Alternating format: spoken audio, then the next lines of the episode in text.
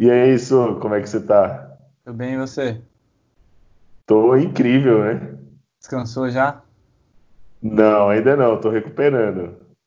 Parabéns Mas pela na vitória, velho. luta já. Obrigado, obrigado, Sou. Valeu. Foi bem legal esse final de Foi semana. legal a corrida, né? Foi, foi bem legal. Da Endurance Com- Brasil, lá em Interlagos, a gente se viu, né, em pessoa. Não É, fizemos nenhum stories, não né, deu pra galera. gravar. Não- na correria, né? Ficou difícil. Sacanagem. Quando você podia, não podia, e vice-versa. Mas eu É. achei que a corrida foi legal, a repercussão foi legal, né? Passou no Sport TV. E eu, eu vi muita gente que não é nem, nem é do meio, assim, comentando sobre a corrida. Então acho que a repercussão foi legal. Não sei se você teve essa impressão. Não, muito legal, né? Foi no Sport TV, no YouTube também, né? Então se aumenta o alcance da, da corrida, bem bacana. É, e ainda mais com aquele final, né? O Nelsinho passando o Mufato, aí depois o Mufato passou de novo. Foi legal, cara. Foi legal. Não, foi muito legal. Ah. Essa vocês corrida na foi Porsche movimentada. ganharam na GT3. Foi, exatamente. Com a gente lá na Mercedes aconteceu um negócio que acontece às vezes na, na, na Endurance, que é você Uhum. ficar preso atrás do safety car e acaba tomando volta, né? Então vocês Sim. estavam liderando, a gente estava em segundo, uns 20 segundos atrás, mas ainda no começo da corrida, então assim, corrida em aberta. E aí teve um, um safety car Sim. logo depois da primeira parada que o nosso piloto ficou logo atrás do safety car e aí vocês deram toda uma volta nele, né? Então, é por isso que na, na IMSA, por exemplo, tem o Lucky Dog, né? Para isso não acontecer. Isso. É, o cara não toma uma volta por causa do safety, né? É, Mas a gente sofreu muito lá na temporada passada, porque É. aconteceu isso com a gente algumas vezes ano passado, então é, esse ano ainda bem que não foi com a gente. é, é, mas pode acontecer, né? Mas é, eu acho que acontecer. acho que seria o, o, o caso até de, de rever a regra, né? De, de, de repente colocar esse procedimento Sim. de, de reorganizar o, o grid, porque ah, é um negócio que você não tem controle, né? Não, não faz parte da estratégia. Acontece, safety car pode acontecer em qualquer momento e onde você está em relação ao safety car também pode acontecer em qualquer momento. Então, É, exatamente. Você não pode controlar isso, é muito difícil, né? Eu sou a favor também do Luke Dog. Deixa a corrida mais emocionante. é. E a pista estava bem rápida esse fim de semana, né? Tava, tava rápido. A gente pegou pista fria, né? É, Fez tava- muito frio lá em São Paulo, a pista tava legal, cara. É, tava friozinho, eu tava de blusa todo dia, não sei você lá. Mas É, quando apareceu um solzinho eu tirei, mas foi difícil tirar. é, tava friozinho. E inclusive tem um vídeo lá no meu canal explicando por que, que a pista fica mais rápida quando tá frio. E, e além disso, não tinha a FASP, né? Que é, é normal a Endurance dividir o evento com a FASP no Campeonato Paulista. Dessa vez não tinha. Uhum. Então só tinha pneu slick, né? Então borrachou legal, né? Sim, ficou bem emborrachada e fria, né? É. Tudo a nosso favor. É, aí, inclusive, o AJR virou um, um temporal, um 26.8, né, com o Vitor Gens, não sei se você viu. Uhum. E mesmo os Sim. GT3 estavam bem mais rápidos que ano passado, né? O nosso tempo da Mercedes mesmo Sim. ano passado tinha sido 33 alto, nós chegamos a virar 31, 0 no treino, então tava bem rápido. Foi, foi, tava muito rápido mesmo. E a Porsche nova? É, é incrível, né? Um carro maravilhoso. Além Avião? de ser bonito, é, além de ser lindo, é um carro bom para trabalhar. Sensacional. Muito top gostaram? aquele carro. Muito, muito. Curtiram demais. Todo mundo, né? Quem estava trabalhando, quem estava pilotando, achou o carro fantástico. Legal. É, o carro é muito, Muito bonito, legal, muito bonito. E o barulho é, é um dos mais bonitos, eu acho, do grid, junto com o da Aston. Martin, né? Sim.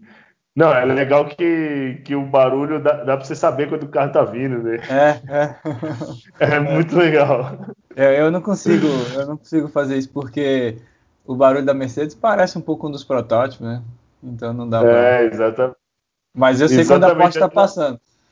Às vezes eu tava lá na barraca e eu tava pegando o tempo de vocês, né? Obviamente.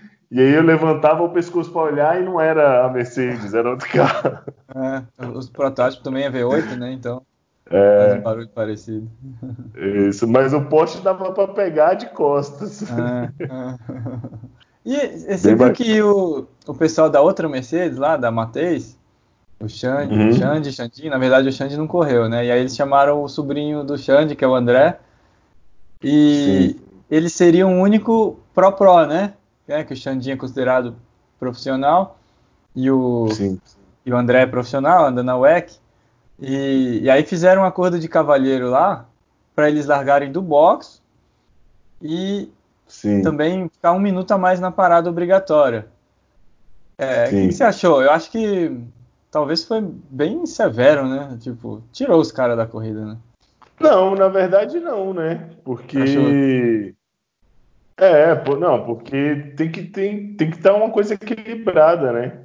E se não fosse o, safe, o safety car que tiveram, né? Eles iam estar bem na frente, né? É. Eles iam estar bem é. na frente. É, não sei. Mas uma coisa que eu achei nobre deles é que eles respeitaram, né? Tipo, não, isso não fazia parte do regulamento. Mas é. eles concordaram com o que o pessoal decidiu e eles poderiam muito bem ter, ter feito do segundo é, regulamento. Não, exatamente. É, levaram na, na esportiva. É porque assim, eu não sei como tomaram essa decisão, né? Então é difícil se falar que, que foi muito severo, que penalizaram demais. Eu não sei como, como é que era o acordo deles lá, mas da parte deles de aceitar o acordo e cumprir tudo e fazer direitinho, é sensacional, cara. É muito legal trabalhar com gente assim, né? Mas foi uma corrida bonita. Acho que eu fiquei bem feliz da Endurance ter voltado.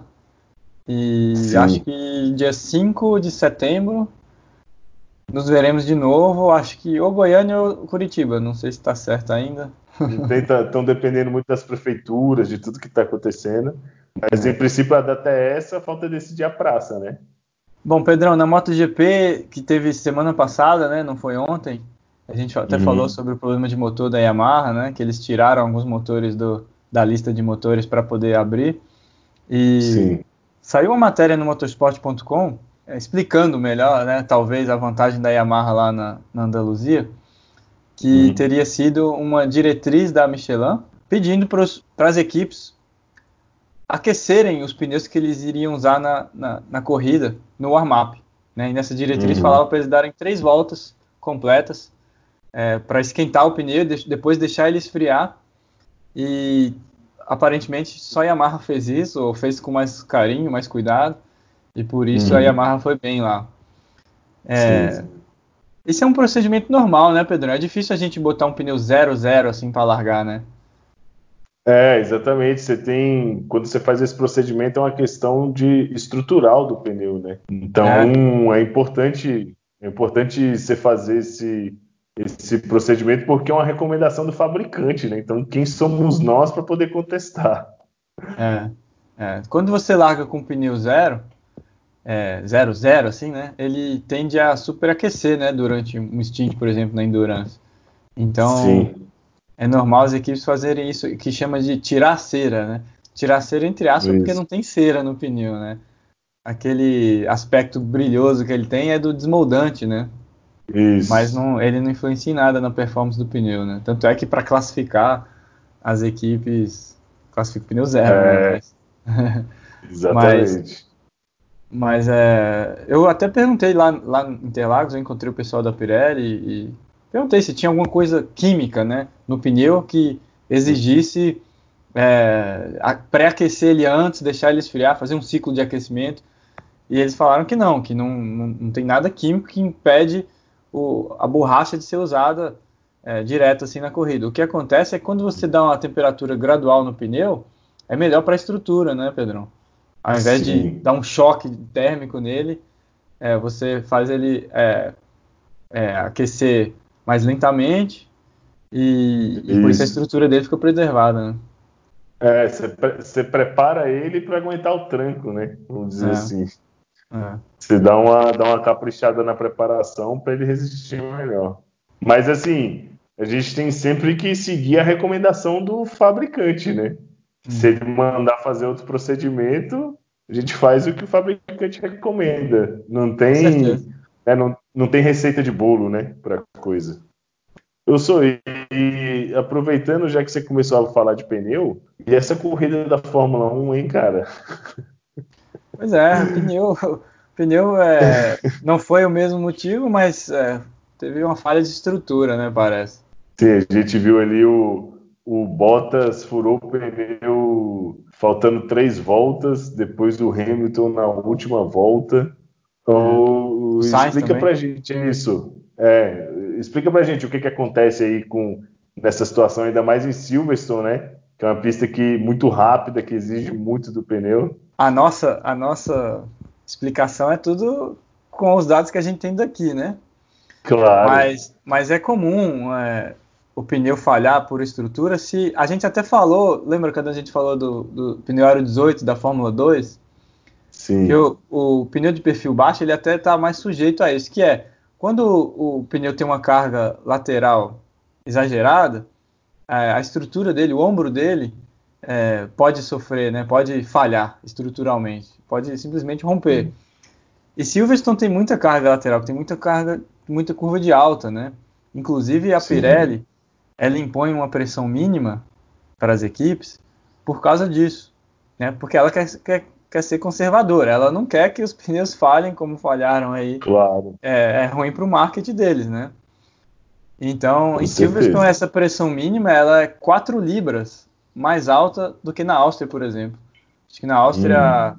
a pressão mínima que, eles, que as equipes podem sair do box é 20 libras, na, em Silverstone é 24. Justamente já pensando nisso. Só que aí tem um, um fator que foi aquele safety car, né? Que foi na, na volta 13. Acho que a estratégia normal seria isso mesmo, largar de médio e colocar duro mas uhum. não na volta 13, né? E aí o safety car saiu na volta 19 para 52, são 33 voltas. Então 33 voltas foi o stint, né, desses pneus. Ele foi Sim. maior do que o esperado. Só que as equipes tinham que parar no safety car mesmo, né?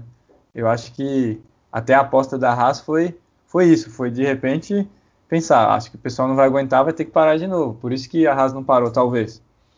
Mas Sim. Então acho que juntou isso, né? Esse, esse, lance do safety car com, com o circuito, né? Que é, é, exigente. E por que, que não foi uma falha de desgaste? Por que, que a gente sabe que não é uma falha de desgaste e, e foi de estrutura, né? É isso, é, isso é legal você comentar, né? Porque quando o pneu vai desgastando, ele vai perdendo borracha e o desempenho do carro despenca, né?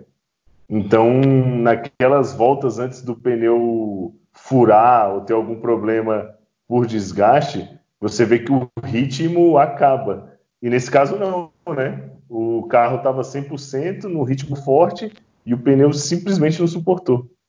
É, uma prova disso é o Grosjean, né? O Grosjean estava com um pneu mais novo e não é que ele estava sobrando, passando. Acho que ele passou só o Kimi.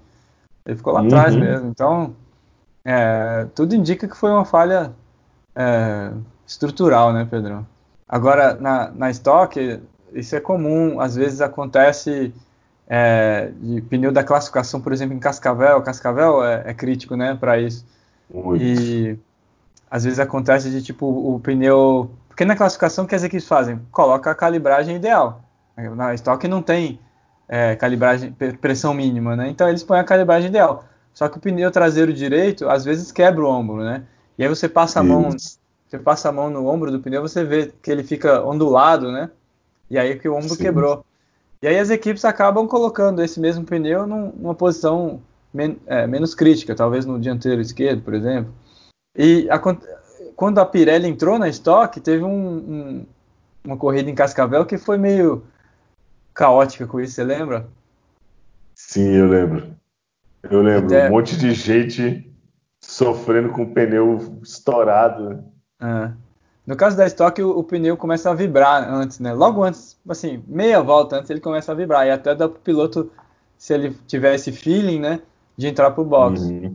Depois dessa corrida caótica que teve lá em Cascavel, a Pirelli até enrijeceu o ombro e aumentou o perfil do, dos pneus da estoque, você lembra?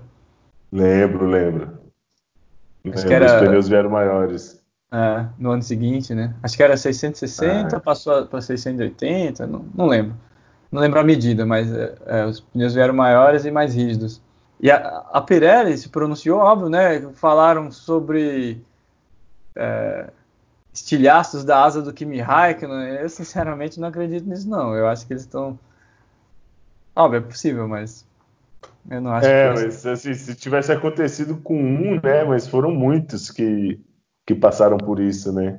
E justamente é. com stint prolongado. Então, é. eu acho que não, essa história da asa aí não cola, não. É. E a Pirelli está falando em talvez estipular um stint máximo para a corrida desse fim de semana, né? Porque não dá tempo deles fazerem uma ação Sim, maior do que isso. o pneu. É. é. Então talvez vai ter stint máximo. Isso aconteceu uma vez na MotoGP, em 2013. Olha aí. O... Eu não lembro quem era o fabricante da MotoGP, acho que era Michelin. Acho que foi em Phillip Island, na Austrália. Lá estava muito quente, o asfalto muito abrasivo, o desgaste nos treinos era muito grande. Aí a, a, fizeram uma reunião lá e estipularam que ia ter um pit stop, uma janela de pit stop. Então os pilotos uhum. tinham que obrigatoriamente trocar de moto e, consequentemente, de pneu durante a corrida. E até o Marques, que estava ali brigando por pódio, acho que ele ia ficar em segundo ou terceiro, ele não parou na janela. Ele até parou na volta seguinte. Ele perdeu por uma volta a janela e foi desclassificado. É, o cara não está acostumado a fazer isso, né? Imagina, parar para trocar pneu na moto. Quis nem saber, né? Eu não sei o que, que aconteceu ali, mas ele não parou e foi desclassificado. E tava brigando pelo título até, então foi. Fez falta. Fez ah, falta, com é, certeza. É da hora os pilotos fazendo pit stop, né? Descendo da moto e subindo na outra rapidinho. É, é rapidão. Bom, e outra coisa, Pedrão, da Fórmula 1, o Nico Huckenberg não largou, uhum. né? Aí eu não sei se você. Sim. Aliás, você tava no voo bem na hora, né? É, eu não pude ver a corrida, eu tava Cara, no aeroporto. Você tinha que ver, na hora que, na volta de apresentação, mostrou o Nico na, na, na barraca de cronometragem, meio que conversando com a equipe assim, os caras da Globo bugaram, é. velho. Eles ficaram mudos, eles não sabiam o que estava acontecendo, eles não tinham informação, sabe? Eles até. É, eles falaram assim. É, até apareceu o carro na, na, Como é que chama? Aqueles gráficos, sabe? Do grid. Até apareceu uhum. o carro dele no grid ainda. Foi, engra... Foi engraçado. Mas dá dó, né? Por que, que o Huckenberg não largou? Parece que um parafuso da embreagem quebrou, cara. Sim, no, sim. Do case ele... da embreagem, né? Exatamente, não, não tinha tempo para trocar, né? É. Porque o, o carro fica em parque fechado, né? Então ele classificou normal. Sim. Aí não, eles não podem funcionar o carro. Eles podem funcionar o motor de novo mais ou menos às 10 da manhã. Uhum. Né? Eles, eles, têm essa autorização para ver se está tudo ok. Provavelmente o motor funcionou, tudo ok. Tudo perfeito. E aí na hora que foram ligar para ir para o grid, não ligou. E aí não tinha tempo, né, de trocar motor nem nada. É, uma cirurgia, na verdade, né? Uma troca de motor. É, é. demora. Enfim. É, infelizmente, né? É. Uma pena, mas eu acho que ele vai andar de novo. É, eu acho que ele vai andar de novo nesse, nesse fim de semana aí. Uhum. Acho que vai ser ele. Ô, falando agora um pouco de INSA, é, teve uma chuva danada lá na corrida e eles interromperam por bandeira vermelha. Alguns acidentes, gente rodando. Já no finalzinho da corrida resolveram dar a bandeira vermelha. Eu acho que a, a, direção de prova, toda vez que começa a chover forte assim durante a corrida, ela fica esperando o pau quebrar, né? É, tá, tá medindo a febre, né? Tá medindo a febre. Aí os caras começaram a bater. O Montoya, coitado, não tinha nada com isso. Tomou uma na, na traseira, bateu no, no guarda-reio. E aí a, a, foi uma, uma, bandeira vermelha por mau tempo, né? Normal, né? A gente uhum. já viu isso acontecer em até na Áustria, ter visto na Fórmula 3, naquela corrida lá que a gente comentou. Mas depois eles voltaram, assim, só que voltaram com safety car, né? Era só para não encerrar a prova em bandeira vermelha, voltaram em, em safety car. Aí o safety car saiu faltando, tipo, 5 minutos. O Elinho, uhum. o Castro Neves até ganhou. Mas. Coisa ruim. É, mas assim, se, não, se eles quisessem encerrar a prova, poderia, né? Porque já tinha mais de uma hora e vinte, eu acho, mais de uma hora e meia, sei lá. Então daria, é, tá, na, tá previsto na regra, né? Eles podem encerrar a prova. Sim, com certeza, é um procedimento né, padrão, né? Você já tem, já completou o tempo mínimo da prova, né? Ali na situação, né, dependendo da situação, você não tem por que voltar com a corrida, né? E às vezes é até mais seguro, é melhor para todo mundo, e você encerra é, com a bandeira vermelha, mas tem que lembrar que conta a, o posicionamento antes da bandeira, né? Exatamente. Não na, na, volta antes, não na volta que a, que a, bandeira acontece. Isso às vezes dá confusão, né? É, você lembra. Esse aí todo mundo lembra, acho, né? Mesmo quem não. Mesmo quem era criança, vai ter visto já. Mas em 2003, GP Brasil, Alonso bateu no café e o Fisichella ganhou. Só que no dia Olha deram a vitória para o Kimi. Eles só uhum. viram que o Fisichella ganhou depois por uma imagem que dava para ver. O Fisichella passava a linha de chegada e depois deu a bandeira vermelha. E aí deram uh, o troféu para ele na corrida seguinte, que era Imola. E, e aconteceu na Stock Car também, né? O Daniel Serra é, bateu, causou a bandeira vermelha e ainda levou os pontos, né? Porque cancelaram a prova por causa da bandeira e considerando a volta anterior, ele conseguiu levar a pontuação ainda, mas foi ele que causou a bandeira vermelha. Pois é, isso aí foi curioso, né? Acho que era pódio até, é. acho que ele estava em segundo ou terceiro. E foi nesse mesmo, nessa mesma corrida aí que a gente falou do, do que os pneus estavam falhando, né? Ele bateu porque Sim. um dos pneus falhou ali na curva da vitória, que é uma curva bem rápida. Ele bateu no muro para dentro. Mas curioso isso aí, né? Ele causou a bandeira vermelha e não, não teve é, nada. De, óbvio que acidente ninguém gosta, mas ele não, não perdeu nada com isso no, no, na pontuação. É, amenizou o prejuízo, né? é bom, é bom se, se sempre fosse assim. Pedrão, da NASCAR que teve ontem em New Hampshire, tem uhum. duas coisas que eu queria comentar com você. Uma, essa, uhum. esse circuito de New Hampshire, ele é um dos que tem menos banking do circuito. Eu acho que tem entre 4 e 6. E o normal, por exemplo, Daytona tem, acho que é 25. Daytona tem mais banking na reta do que New Hampshire na, na curva. Porque sabe Nas quanto curvas. tem de banking na, na reta? Em não. Daytona? Não chega a ser uma reta, é uma reta curva, né? 18, cara, 18 ah. graus. Então Caraca. é mais que muito circuito aí, é, é bastante. E e, e você vê a diferença no setup do carro, né? É, então, lá em New Hampshire dá para ver as cambagens bem exageradas, né? Porque quanto maior o banking, menos cambagem você precisa e pode usar também, né? Porque a carga vertical no pneu é muito grande, né? No banking. É, é e o carro rola menos também, né? Tem essa questão geométrica também. Exatamente. E aí em New Hampshire você vê as cambagens bem exageradas. Inclusive, a cambagem interna é positiva, dá para ver bem nas fotos. o, o setup totalmente assimétrico. Exatamente, totalmente bem assimétrico. É tipo bem um estoque em Brasília, só que não chega tanto, né? Estoque em Brasília no anel externo também é. Você vê uma roda meio que em pé assim, a outra assim, né? É, não, e dá muita agonia, cara. Parece que a roda vai cair, né? Você fica ali do lado do carro. Fala, cara, tá estranho isso aqui, é, de, é diferente ver. Uhum. A outra coisa que. Isso é comum na NASCAR, mas eu vi, queria comentar, é o True Junior. Ele sofreu uma penalização, ele estava bem na corrida, estava entre os primeiros, e ele sofreu penalização por pneu descontrolado. Que é uhum. quando no pit stop a equipe não cuida e o pneu sai rolando assim no pit lane. Isso está a regra proíbe justamente para evitar acidente, né? Às vezes um carro está passando, joga o pneu longe, joga em alguém. Então, é, é, meio esquisito, né? Parece que não faz parte do jogo, mas.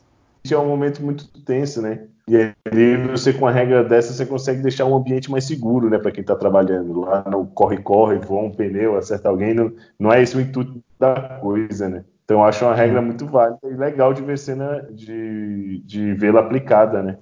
Com certeza. Ô, Sui, na corrida da DTM que teve lá em Spa, a Hankook, que é a fabricante dos pneus, é, estipulou uma pressão mínima muito alta também, né? Pelas características da pista, né? A gente sabe que Spa é uma pista muito rápida, os pneus sofrem muito. E na DTM esse ano eles não estão usando o, o tubo de freio, né? Então, para as equipes controlarem essa pressão, para deixar ela baixa ou perto do mínimo foi difícil, né?